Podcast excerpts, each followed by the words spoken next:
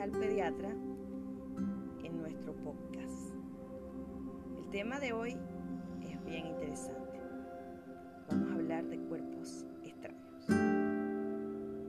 Los niños tienden a introducirse objetos en la nariz, en los oídos y en otros orificios porque parte de su naturaleza es esa, explorar ¿Qué objetos he visto dentro de los oídos las narices de los niños? Infinidades de cosas. Desde las perlas de los collares de las mamás, las bolitas de papel que hacen en el kinder, o porotos, carabotas como diríamos en Venezuela, redonditas que también se meten en los oídos,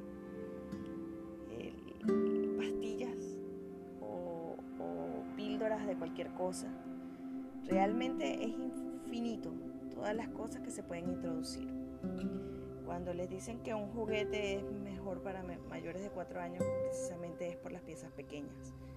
No solamente por el riesgo de asfixia, sino también por el riesgo a que los niños, por curiosidad, se lo introduzcan en lugares que no deben introducirlo. Entonces, ¿qué pasa cuando hay un objeto extraño? Mayoría de las veces cuando hay un objeto extraño, no lo descubrimos como padres hasta tiempo después.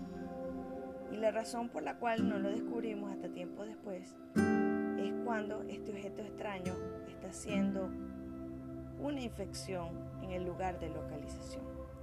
Empieza porque el niño le duele el oído, le molesta, o a veces la nariz empieza a adquirir olor particular, afétido, apodrido, o como una mamá una vez me lo descubrió, por un lado descargabas moco y el lugar donde tenía el objeto extraño o el cuerpo extraño no descargaba moco. Entonces, ¿qué hacemos cuando descubrimos que nuestros niños se introducen algo dentro de la nariz o dentro del oído o dentro de otros sitios?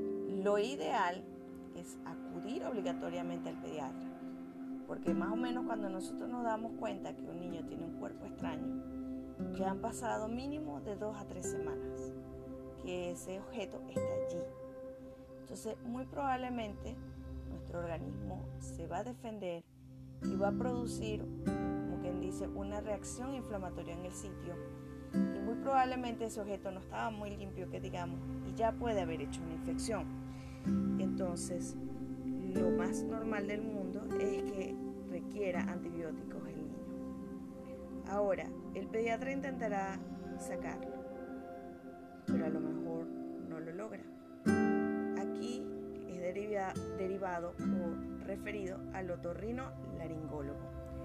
El otorrino laringólogo, si tampoco puede hacerlo en la consulta, va a tener que llevar el niño a quirófano, no precisamente porque lo vaya a abrir, mucho menos, sino para que el niño esté completamente relajado y poder hacer los movimientos necesarios para poder extraerlo con las pinzas o los objetos que se requieren para sacar a ese objeto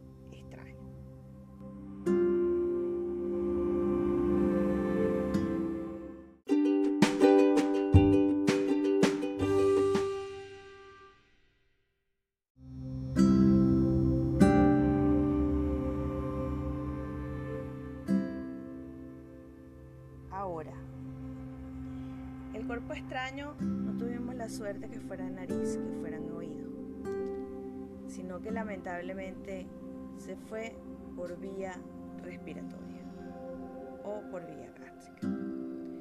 ¿Cómo sabemos que un niño se ha introducido un cuerpo extraño en esas áreas tan importantes? La mayoría de las veces cuando es respiratorio, presenta de manera súbita dificultad para respirar. Y algunas veces esa dificultad cede cuando el objeto va descendiendo por los bronquios hasta que se queda atorado. En este caso, y como en todos los casos, es una urgencia. Hay que salir corriendo. ¿Por qué? Porque el niño tiene que ser evaluado por la emergencia, un pediatra, y necesitamos del neumonólogo o el broncopulmonar infantil para que a través de un procedimiento llamado broncofibroscopia, que es un tubito que meten a nivel del pulmón, con unas pincitas, extraer ese objeto extraño para que no produzca infecciones y complicaciones a largo plazo. No fue por vía respiratoria, fue por vía gástrica. La típica moneda que se traga un niño. Esa moneda, ¿cómo sabemos que se la tragó? Muchas veces los niños van a hipersalivar, o sea, van a excretar abundante saliva, saliva, saliva. Probablemente es porque está atorando en un sitio. Esto también es una urgencia. Se lleva al pediatra y el pediatra verá si puede sacarlo, si está dentro de sus posibilidades. Pero ya cuando pasó a vía gástrica, o sea, a exófago, a vía digestiva quise decir, ya lamentablemente aquí tiene que entrar el gastroenterólogo infantil o en su defecto algún médico entrenado en endoscopia para a través del endoscopio, que es este tubo que se mete a nivel de exófago con unas pinzas, extraer ese objeto extraño y poder salvarle la vida a ese bebé. Cuando hablamos a veces de los objetos extraños, dependiendo de lo que es eh, lo que decida el médico en el momento, la forma más fácil del diagnóstico, sobre todo cuando son de metal, es a través de rayos X.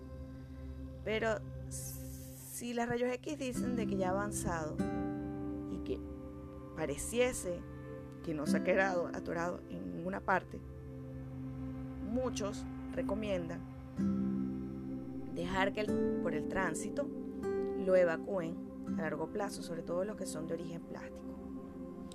Pero hay algunos que no se puede esperar. Entre los que no se pueden esperar están, por ejemplo, las baterías. Llámese las baterías alcalinas como las de los juguetes. Son altamente tóxicas. Hay que sacarla. Se tiene que operar al bebé. Y peor aún, son las de tipo botón, como las que usan los relojes. O son más tóxicas todavía más urgentemente hay que sacarla fuera del cuerpo del bebé. Así que todas las cosas pequeñas que puedan ser peligrosas para los niños, por eso hay que guardarlas y tener medidas de seguridad, porque no sabemos cuándo un niño se va a tragar un cuerpo extraño. Esto es todo por hoy en otro capítulo del el podcast de Preguntas al Pediatra. Seguiremos hablando de otros temas interesantes. Espero que les haya Si les gustó, descárganlo, escúchenlo, pásenlo a otros amigos para que de esa manera podamos llegar a tantas personas como podamos sobre educación médica en esta escuela para padres. Los quiero mucho, me despido. Chau, chau, adiós.